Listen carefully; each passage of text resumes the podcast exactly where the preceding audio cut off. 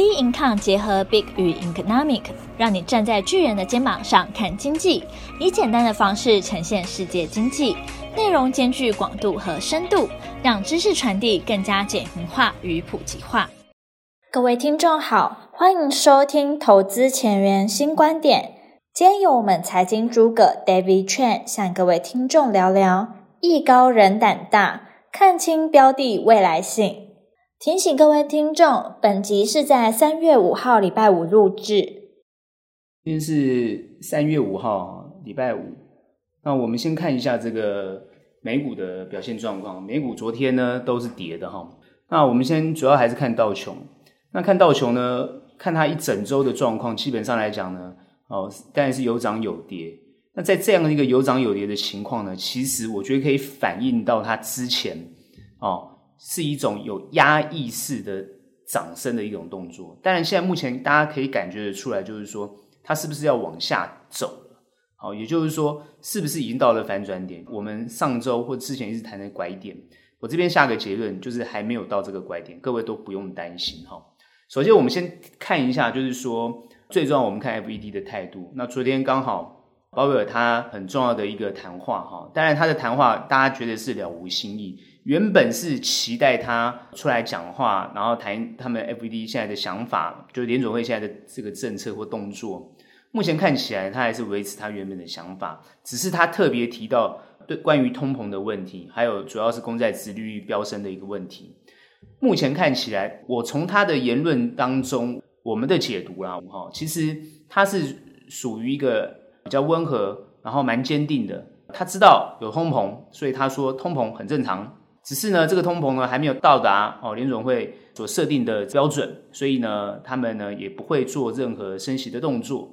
这这句话，因为他之前就讲过了嘛，所以大家会觉得没有什么重点。只是大家一直希望，就是说他是不是针对公债殖利率飙升这件事情做一些表态，或是联总会有什么样的动作？可他并没有说，所以因为他没有说的情况之下，所以美股呢昨天呢跌很多哈，先跌很多，但是后来尾盘呢，它就是呃慢慢的拉出下影线。所以目前看起来，就是说，事实上来讲，难道资金就退潮了吗？难道资金全部都往风险性资产移到这种安全性的资产或者公债这个方向去了吗？难道是这样走吗？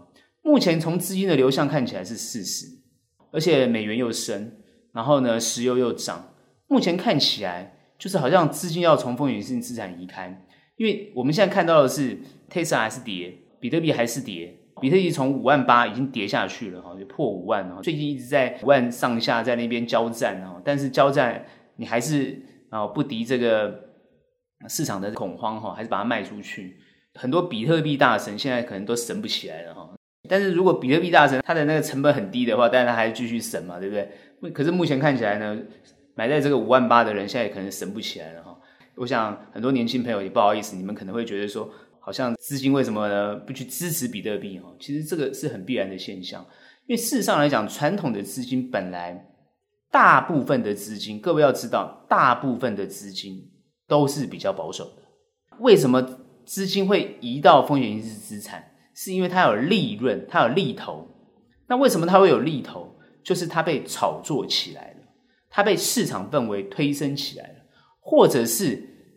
把传统比较安全的资金放在，因为无风险利率太低，没有利润的情况之下，啊，甚至还要收费啊！各位都知道负利率的这个概念，还要收费，所以呢，当然就是放在怎么样，利率比较高或者是有利润的地方，所以他就把安全性的资产往风险资产去移动。但现在因为这个氛围上看起来啊，大家觉得保守性的资金觉得这个地方的风险过大。原因是因为可能有通膨的疑虑，通膨的疑虑来自于哪里？第一个，疫情的缓解，再来呢，股价的位阶已经变高了嘛，然后呢，又碰到这种高科技类股呢，涨得实在是不像话，传产的或者价值型的股票呢，实在跌得也不像话，所以其实这是一个很正常跟健康的轮动。我之前已经讲过了，美股在这一波。走了将近半年的时间，其实它是一个很缓步的一个动作，它没有急，没有急涨，也没有急跌，所以你从刀琼斯去看，其实它是以处于一个很安全的现象，所以其实这个地方事实上是没有必要恐慌的。很多人说，哎，担心科技类股，科技类股跌也很正常，本来就该跌，因为你今天估值已经过高了嘛。事实上来讲，这个东西是一个很正常的现象嘛，因为你已经涨得没有道理啊。为什么？等于说投资你实际上赚不到什么钱，但是呢，因为你的股价够高，所以就投机嘛，已经变投机了。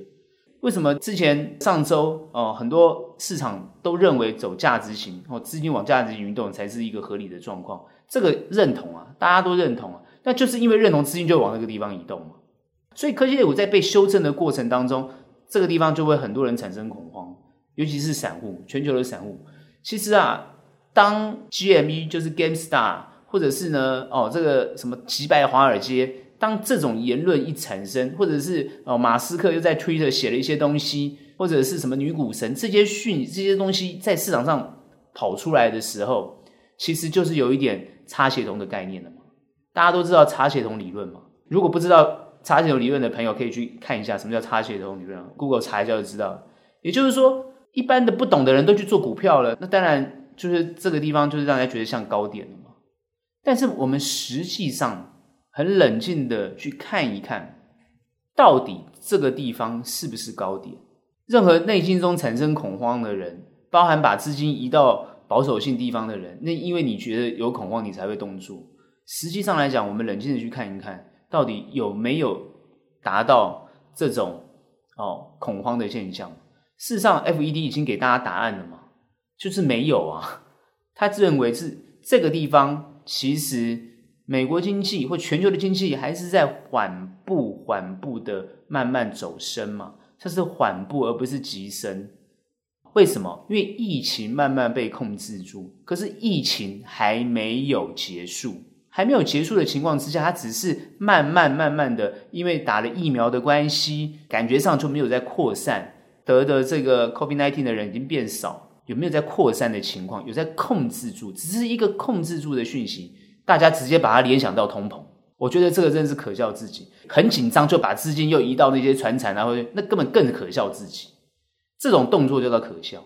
很多人说那好啊，我满手科技类股，那因为他们可笑，那我现在到底要怎么办？事实上来讲，满手科技类股的人，不是在这个阶段去杀出来，因为你没有必要。实际上来讲，因为你手上的部位很有可能都是一些成长的部位。所谓的成长，就是它未来是看好的。这个未来看好的这个答案没有改变，因为它就是本身就是看好。不管是你看到的什么电动车，不管是你看到的这些新科技，它事实上来讲。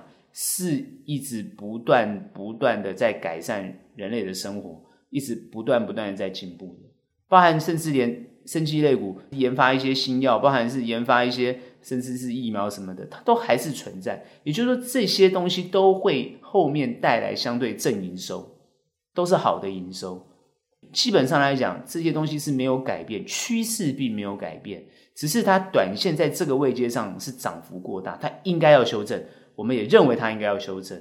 它在修正的过程当中，你有两个决定啊，这边有两个决定。第一个，你可以先出脱也没有关系，因为你觉得你要先停损，那也 OK。你等它跌得很深，或者跌得你觉得合理的价位，你再接回来，很合理。第二个动作就是你不动它，哦，你不动它也没有关系，你不动它就等它再弹回来，那弹回到你觉得合理的价位。或者你觉得你高兴的价位都没有关系，一个就是你动，一个就是不动，都没有问题。只是你动的人，可能你现在就要承受亏损；你不动的人，你就要承受账面上的亏损，就是这样子。好，如果你现在手上持有科技类股，就是这种概念。基本上来讲，你持有这些东西，它只是一个呃账面上的，但你就没有实际的损失嘛？不是账面上的，好，你现在暂时损失，可是它跌得很深之后，你可以买的比较低啊。给到他，你觉得一个合理的价位，或是市场上给他一个合理的价位，大型的资金或传统的资金又从没有利润的地方又移出来了，肯定会从没有利润的地方移出来嘛？你说公债殖利率飙升能飙到哪里？十趴吗？各位有没有想过一个问题啊？如果你今天你退休基金你放在一个没有十趴的位置，难道你不担心吗？你的退休基金放在一个只有一趴两趴的地方？大家都应该知道吧？所谓的退休基金都要破产了，不是吗？放在利润这么低的地方不破产才怪啊！各位用一个很简单的逻辑去推论就知道了嘛。资金一定会往比较高的利润去走，一定会这样做。目前短时间是这个地方啊，各位都不用太。所以你会发觉奇怪，怎么要跌跌不下去，要涨涨不上去啊？现在就是这个状况。目前看起来它是一个缓跌，我觉得健康。好，你不要急杀，你急杀又黑 K 了嘛，又又急错了嘛。好，你就跟着市场动，你就是一直往下杀。哦，那你反而就是怎么样？放宽心哦，你这资金不动，哎，它慢慢就会回升。大概就是这种情况。好，当然现在到底要让政策怎么做？然后政策呢，要怎么样子，那才可以把这些我们所谓大型机构的资金挽回，然后放在这个风险资产，其实也不需要了。好，我觉得这是一个合理的资产配置啊。他这样做的，我觉得很正常，也很健康。好，目前呢，就把那个资金移出去也没有关系。在以现在市场上的资金来做一个合理性的修正，等它跌得够深，自然资金就慢回笼，股价就慢慢涨上去了。好，所以很多人会讲说，那会不会很快就反弹呢？反弹是一定会反弹，后面怎么走，有可能再继续修正。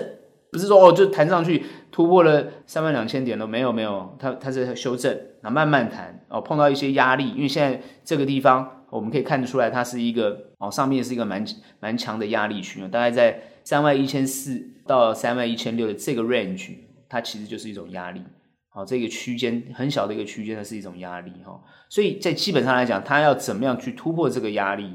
哦，当然就是后面呃气氛跟氛围的关系哈。我觉得联联准会现在目前态度都不会太大改变。当然还有另外一个说法，我们看到一些资料提到，就是说因为公债殖利率的飙升，会强迫会逼迫联准会调升利息。各位，这是一个很好笑的论点，逼迫联准会调升利息。那你为什么不说拜登去逼迫鲍威尔不准升息呢？连这个川普都敢做这种事了，然后。现在最需要钱的拜登，难道他不会去逼迫吗？看起来现在以前过去这个联准会很中立的立场已经没有了哈，联准会已经成为政府的一个工具了哈，所以其实事实上看起来，我看现在鲍威尔的态度也是很正常啊。好，尤其是现在你财政部长是叶伦嘛，叶伦现在最需要资金的时候，因为财政真的需要货币嘛的支持，所以目前看起来这些等等这个状况都没有什么太大改变，目前是一种类似恐慌。大型机构啊，一些行为造成一些市场的恐慌。我个人的判断呢，啊，这华尔街在教训这些散户啊，华尔街在教训这些有名的人呢、啊，在教训伍德啊，华尔街这些传统的大型机构觉得不把这个股价压低，他们誓不为人了、啊，他们受不了了，涨太多了，他们想要捡便宜，你就这样想就对了啊。我们这样讲起来比较简单啊，但是法人机构 我们乐观其成啊，所以市场来讲，市场还是资金为王。资金的移动其实就会扭转市场的态度，这点呢，啊，大家要谨记。在投资市场上是永远都有风险啊，只是说你要获利，你要艺高人胆大，而且你要看清楚未来性。后面还是会涨，不用担心，但是会震荡，持续震荡。受不了震荡的人呢，你可以不做或不用进场；你可以接受震荡的人呢，你就要去看清楚这个后面怎么走。好，这是我们对后面市场的看法。我们看一下台股哈，台股今天是收了一个红 K 哈。今天这个红 K，其实很多人都觉得哦，松了一口气啊。原本呢想说美股呢礼拜四呢大跌啊，虽然有下影线，但是也是呢呈现了一个，尤其是纳斯达跌那么多，大家都很紧张。纳斯达是一破再破哈，破线哈，然后看起来好像是没有止跌，而且台股的 ADR 哈，尤其是这个台积电的 ADR 哈，这也是大跌哈，所以大家原本今天很紧张，后来没想到今天台台积电呢守住在六百块，六百零一块。那守住六百块呢？它又象征了什么样的一个意义？哈，最重要的是呢，这边呢收了一个红 K，然后，又有下影线，因为它前面呢从礼拜一开始哈就连跌，哦，但它也不是急跌，因为它是跳空嘛，跳空跌，感觉这个盘很弱势，然后连续在礼拜二、礼拜三，啊，礼拜三是一个涨的动作，大家想说没事，后来没想到礼拜四又跌，礼拜五呢因为碰到美股大跌，所以礼拜五又跳空又跌，啊，虽然呢收了红 K。但这样的一个态势也明显的凸显出，哦，大家对于这个盘呢是有隐忧的。那这个隐忧的关键来自于外资狂卖。好，那外资为什么要这样一直卖？哦，那其实也不为过，因为外资本来就一直在卖。那台股这个盘，各位不用太担心，台股其实是内资在做的，那一直都是内资在做。之前我们在看台股比较没有贴国际盘的时候呢，都是内资一路买上来的。那这一次我们看，因为后面都是贴国际盘，所以现在还是贴国际盘。但是在贴国际盘的时候呢，目前感觉呢，比如说我们的官股银行啊，哦，或是我们的内资的投信啊，现在在这个地方都是买正在买方哈，比较积极在卖就是外资，还有自营商狂卖，大家都猛卖哈。自营商就不用讲了，本来就做比较短。那我们现在看起来就是这个行情，其实呢健康的行情。台湾基本上当然是科技岛，台湾呢成交量最高的当然还是科技类股。所以呢，纳斯达跌哦，美国科技类股重挫，一定会影响到台湾的科技类股。可是我们要实质上去看一下这些公司到底有没有跌的道理，就是说你这些公司到底是不是真的是股价的反应，随市场的反应。还是呢，你的本身就是营收衰退，或是呢，你各方面的订单减少，各方面条件不足，哦，或是呢，市场已经没有竞争力了。目前种种迹象看起来，当然都是个股表现或个股的状况。事实上，台湾还是很多哦，这个相当优秀的公司。我们就光讲台积电好了，台积电外资之前呢调得很高，现在呢又看得很低。那这样子看高看低，看来看去，那感觉上好像六百块就变成它的是一个。啊，天险了，就是好像现在目前就是这个位置。前两周我还看到有些人讲讲说哈，市场的哦一些散户年轻朋友讲说哦，反正呢台积电跌就买，台积电跌就买哦，然后这个礼拜呢，哦就一定会赚回来。那现在让大家失望了，对不对？所以呢，股市投资市场不是你随便一个网友随便喊喊，投资市场就这样做的啦，各位。这个东西其实它很多专业在里面的哈，它不是你人云亦云哈，你看什么说什么，那看什么说什么，人人都发财了嘛。现在做投资不能乱看呐，也不能乱听呐，电视看看就会发财。那如果电视看看都会发财，那不是人人都发财了吗？就投资不是这个样子的，所以现在跌科技股也觉得很合理啊，该让一些人醒一醒嘛，是不是？哦，该让一些人你追高的人，或是你买到一些风险性资产过高的人，你估值就没有那么好。你公司也不是这么好，你就看那么多，就好像之前低亚股一样，那该让你醒一醒啊！这所以我觉得跌得很好，跌得很健康啊。只是大家现在心里会痛嘛？那手上的股票跌了怎么办？会不会再续跌？这第一个想法。第二个会不会有涨的机会？所以我直接给大家答案：会不会续跌？你手上股票会不会续跌？会。然后呢，有没有涨的机会？有。会不会续跌？目前短时间来讲，国际盘只要跌，还是会跟着跌。会不会涨？从趋势来看，它还会涨回来。这就是我的答案，一样的看法。我们现在去看，目前台股因为联动国际股市，今天我们是涨的，反而美股要看今天晚上的一个状况。这个涨的概念，它其实就是说，我们内资对于我们国内的这一个科技类股，或者我们国内的这些啊、呃，现在因为资金从科技类股是移到了成产股哈。好，今天我看好像是塑化嘛哈，今天就移动，把资金又移动过去。其实原本。昨天涨钢铁，今天就跌钢铁。有些人会想说，奇怪，我们资金都会一直一一直在这边变变动，好像我手上原本买要追涨的东西就不能涨。最近哈，就是不要追股票，你追了可能就是跌，就是这样子。最近就是一个好好像之前你有认真做功课的，你当然就会好好去看清楚哪些公司其实呢体质还是比较好，然后被低估，这个地方呢你去买都会相对安全哈。还有一种情况就是你是一个好公司，现阶段呢。它随着这个行情往下走，就是一个捡便宜的时间啊！什么叫捡便宜？股价修正就是捡便宜的时间。我们就拿台积电来讲，台积电如果跌破六百块，跌到五百八，跌到呢五百块，跌到四百块，那你觉得它便宜还是不便宜？这个时候呢，你去看它未来估值嘛，你去看它未来订单、它的业绩成长、它的获利的情况，这是不是符合市场给予的这种认同？价格呢就会慢慢再回升上来，也就是说资金又会再挪移回来了。台积电最大的卖方当然就是外资嘛，那之前最大的买方也是外资啊，所以资金它就是这样子嘛，它本来就是一个流动的。那什么资金不会动，你就要去想，什么资金会 parking 在台积电这样的公司，什么资金会放在一个比较合理价位的公司，而不像现在目前我们认为台积电比较高，台积电比较高的价位是台湾人认为的，我还是强调。外国的资金会认为台积电很便宜啊，这永远都是大家认为的不一样，因为我们大家都是用台币来看嘛，国外都是用美金来看嘛，所以他们会觉得这种价格都很便宜啊。不然你想说为什么 Apple 跟 Tesla 会涨了这么多，还会被一拆四、一拆五的啊？就是因为他们的千元都是用美金来算啊，我们的千元是台币来算差很多啊。啊，我们现在大概二十七块嘛，一比二十七点多。啊，我们台币再怎么升，还是很离人家很远的啊！一比二十七点多，我们还差很多。各位看价格很有趣，你看的价格跟别人看的价格不一样哦，我们看的就是台币的价格，所以我们觉得高，那是从你内心中觉得高。关键是，就是很多人用直利率来看，关键就是它到底是不是一个合理的价格，然后这个价格是不是呢，也符合你预期的报酬，这个东西就是你必须去衡量的地方。我们再看台湾的科技类股，事实上来讲，因为它是属于关键零组件的代工。或者是关键零组件的一个某个关键的环节，这样的价格通常都是量很大、价格很低的东西。那在这种地方来讲，以前所谓的毛利都比较低的东西，目前台湾慢慢发展的科技公司慢慢发展，都是走毛利比较高的路线。所以，其实我们这个台湾的竞争力，在国际的竞争力，各位是要有信心的。我们台湾的这些呃科技类股，事实上是在国际上来讲，是很有超强的生存能力跟竞争能力的。好像我举一个最简单的例子，各位都知道面板，以前面板呢大家都非常看好，所以呢国家呢就支持。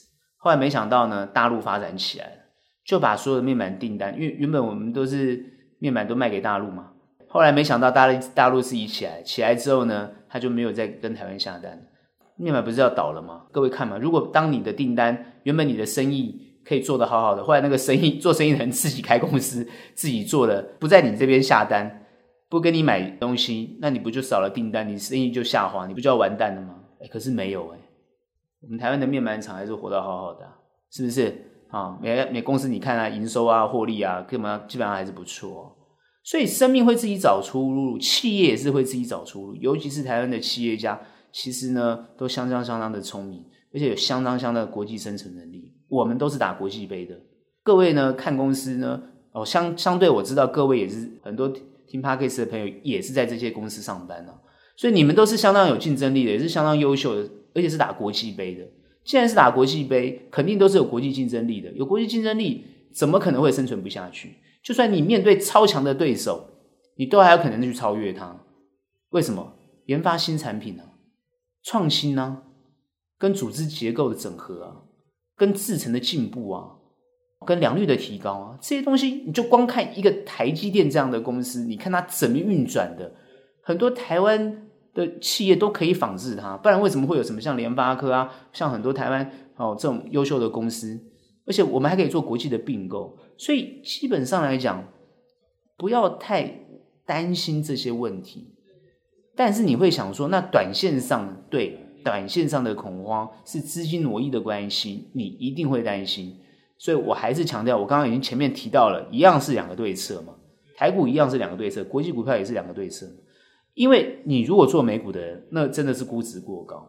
目前你看台股都还算合理的价格，这个不会估值过高。好，所以台湾的股价其实呢还算合理，而且台湾的股价呢，最重要的是我们还有关股在后面呢、我们还有这个内资啊？什么叫内资？就是呢，台湾的企业家嘛，或者台湾有钱的人，他会支持自己国内的公司嘛。所以你去你去思考，而且我们公我们的国内的股票，这个殖利率其实是世界有名的。我们基本上来讲，很很多殖率都非常高，都是赚钱的。啊，很多国外的公司没赚钱，一样在股价飙升呢。全世界最有趣的。本益比最高大概就是美国跟中国这两这两两个超级本益比过高，我们叫泡泡公司一大堆。你们所谓的什么独角兽公司就是泡泡公司啊？独角兽公司不就是泡泡公司吗？公司都还没赚钱的股价飙那么飙那么多，不就是泡泡公司吗？台湾的公司被减核减视到它一个月 每一年都要配几块钱呢、啊？不配息都不行啊！台湾的公司很好玩，都一定要配息啊！哎，你不配息，好像股东都不认同啊！这就是台湾人被养成的这种习惯，很有趣啊！所以，我们是被高度检验的市场。其实，我们是自己国内的这个股股民啊，就是在检验它，检验这些公司哦，不合理，资金就移走了。所以，这些公司都要努力的表现，努力的赚钱哦，来符合这个股民的期待哦。所以，你去看嘛，哦，常常大家最最喜欢看那个。红海的这个法说嘛，对不对？但是因为现在红海法说是刘良伟啊，不是郭台铭，比较不有趣啊哈。之前呢，还有人比较喜欢看那个郭台铭的时候，还会送花干嘛的？我就很少看到美国公司有在送花的，应该没有吧？你看美国法说会有在送花吗？不要丢鸡蛋就好了，对不对？好，通常都在送花，那就是台湾的一个比较特殊的现象。所以各位要对自己的公司或对自己国内的公司要有相对的信心。所以你手上的持股两个状况嘛，第一个你觉得你股价过高，当然在这个位阶上来讲，你觉得你想要出来，希望跌它跌深一点，跌多一点再买，OK，这也是一个动作，这个就是好我们所谓的停损动作也没有关系。那第二个呢状况呢，就是你根本就不用动，因为你的股票都还会再回来，这是第二个动作。当然，如果你买到的是不好的公司，啊，我们讲说就是呃比较虚的，或是财报不实，或者财报有问题的，好，那这些公司呢，或者实体它未来没有没有未来成长性，只是短时间被炒作上去的这种公司呢，它风险性就比较大，啊，我们就非常不建议，那肯定就要停损。那如果说你持有的公司就是呃基本面不错，好，然后呢有获利，那可能最近哦马上看到二月份的营收要公布，啊。最近二月份营收其实很多公司可能会表现的不大好，这都没有关系，因为二月份本来工作天期就短，好，所以你可能要看到第二季或第三季的状况，好，所以这个地方稍微小修正都很合理，反而是你最佳捡便宜的时机，好，这就是我们现在的看法，我们还是持续看好科技类股，当然传产我上个礼拜已经讲过了，有些人资金要移过去，我也没有意见，只是请记得移去要移回来啊，好，不是呢摆着不动啊，哈。你现在不管是传产也好，或者价值型的股票也好，你移出去要移回来，因为现阶段你的资金不是放在安全性的地方，请记得，目前还没有通膨，目前还在疫情的范围里面，所以都还没有通膨，你不要过分担心，只是通膨的疑虑是来自于美国过度的印钞，还有呢，美国一点九兆的这个美金哦，那整个要。大水漫灌，就是很担心这一点。可各位有没有感觉，最近美元在升，所以他会做一个很自然的调节动作，不要太担心这些情况。啊，那现在公债率一直一直飙，然后呢，很担心。我常常讲，担心的朋友，请你就是直接就就卖掉，你就脱离这个市场，你就就继续担心哦。你要做投资，你要看清楚后面的走势。我的看法还是持续乐观。修正很正常，持续让它修正，反而可以捡便宜。那捡到了便宜，就是一波上去。只是它这一波上去不会像之前那一波走得很强劲，不会，它是缓缓的上。哦，因为呢，移出去的去买公债的资金不会快速移回来，绝对不会。啊，它移出去就移出去了，它不会马上移回来。所以这边的量或者这边的这个操作，你可能要。呃，想要买的比较低的位阶的人，你可以等它量缩了再进进场，我觉得都 OK，也不用急啊，因为它正在环节上哈，短线上会反弹，所以说你现在的持股它会反弹，呃，到一个价位，你有赚钱的朋友当然也可以先走一趟，没有问题。好，那只是说你可以等它更合理的价位出现，更便宜的价位出现，你去捡。这边朋友会问，就是说到底会不会跌破半年线，或者是跌得更深呢、啊？现在大家比较担心。的这个位阶，季线啊，半年线啊，哦，年线还远嘛，哈、哦，主要是季线啊，到底会碰到碰到季线合理哦，我觉得碰到季线会弹回来没有问题，但如果跌到这个半年线，那当然这个格局就有改变哦，各位要要想一下，格局就会改变，这个地方还看不到哦，我这边大胆预测是不会跌到那个位置，因为现在没有看到过多的利空因素，所以现在。好，我们现在预测一一向都很准哦。现在它碰到跌到一个位阶，它还是会涨上去，只是会不会突破一六五七九？我的判断是会。那至于你说什么时间点，会不会在这个下个礼拜发生？我觉得还不会。那给他一点时间震荡跟修正。好，因为移出去的资金不可能那么快移回来。呃，大家现在还处于一个公债殖率飙升的这种氛围上，还是会担心，所以不会那么快。好，所以我这边就直接预测，哦，所以它就会在这个地方震荡。好，所以呢，礼拜一啊可能会反弹，哦，可能要看今天晚上的美股状况。反弹呢，你就可以做很多动作了，很多有些人可以做一些动作。你的股票如果是好的，你要等它更便宜的时候再进场，我觉得也是可以的。好，那当然有些朋友说我我我觉得它已经很便宜，我想要进场，那也可以。好，就是你自己要去把它做一个很好的衡量。好，所以呢，在这个位阶不需要恐慌。好，然后呢，最重要是两个动作不要做。第一个，不要追高；第二个，我还是不建议放空。虽然有些人觉得在这个地方放空会赚钱，但是你要眼明手快啊，因为你现在做放空的动作，很有可能在被反弹的时候会被嘎到了。这点呢，还是我提醒大家的地方。啊，这就是我现在对后面行情的看法。今天的投资前沿新观点就到这边结束。有任何问题、任何想法，欢迎到我们脸书专业以及 Instagram 跟我们做交流。那我们下期节目见，拜拜。